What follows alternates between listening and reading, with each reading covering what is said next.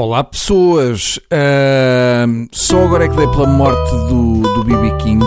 Eu acho que B.B. King é um nome artístico com pinta até aparecer em os restaurantes de fast food. Bem, hoje vamos refletir sobre uma notícia do I, que foi publicada na passada sexta-feira em pleno século XXI.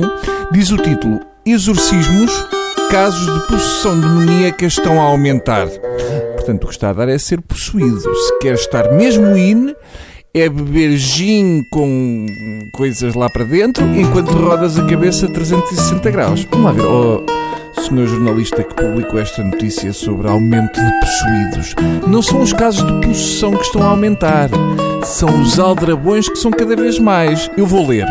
Há cada vez mais casos de possessão demoníaca, avisa o padre Duarte Souza Lara, exorcista da Diocese de Lamego. Hum, é estranho realmente.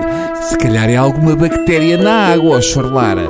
Há algum estafilococo que em vez de nos matar mete uma pessoa morta cá dentro. Por acaso, ainda no outro dia, a água me sabia a morto. E o pior de tudo é que nem sequer se pode ferver a água, porque ferver a água mata 99% dos organismos vivos mas não faz nada aos organismos mortos.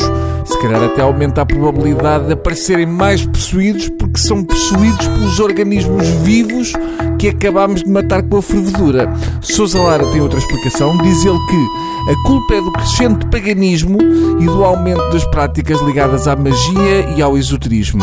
Pois é, quase certeza que é isso. São os malditos esotéricos, é aquela malta do tofu. Diz o Lara, as pessoas recorrem em massa a videntes, bruxos, tarô, astrologia, reiki e yoga e, sem o saberem, estão a abrir portas do mundo espiritual para a entrada do demónio. Realmente há posições no yoga que dá-me ideia que estou mesmo a pedir que entre qualquer coisa. A vantagem da malta do yoga é que se forem possuídos têm mais elasticidade que as pessoas normais e já podem fazer aquelas cenas de rodar a cabeça com menos dificuldade. Eu vou ler mais disto, porque eu gosto muito de ficção científica. Diz o seguinte: Nos últimos oito anos, o padre Sousa Lara atendeu numa casa nas traseiras do Santuário de Lamego mais de 200 possessões graves, casos em que foram precisas várias sessões de exorcismo. Pois, isto é quando é preciso desvitalizar. Para arrancar o espírito, primeiro é preciso fazer tratamento de canais espirituais. Só com várias sessões. Diz ele que destes 200 casos, cerca de 150 já estão resolvidos e 50 continuam a dar trabalho. Pois, convém, não é? Menos de 60 não dá para as batinas.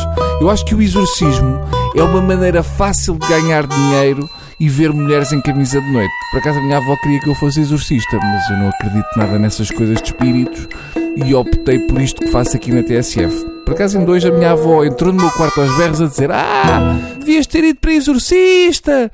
Ela insiste nisto e já faleceu há mais de 5 anos. Portanto, estão a ver o tipo de coisa. Adeus, pessoas. Voltamos assim que nos der jeito.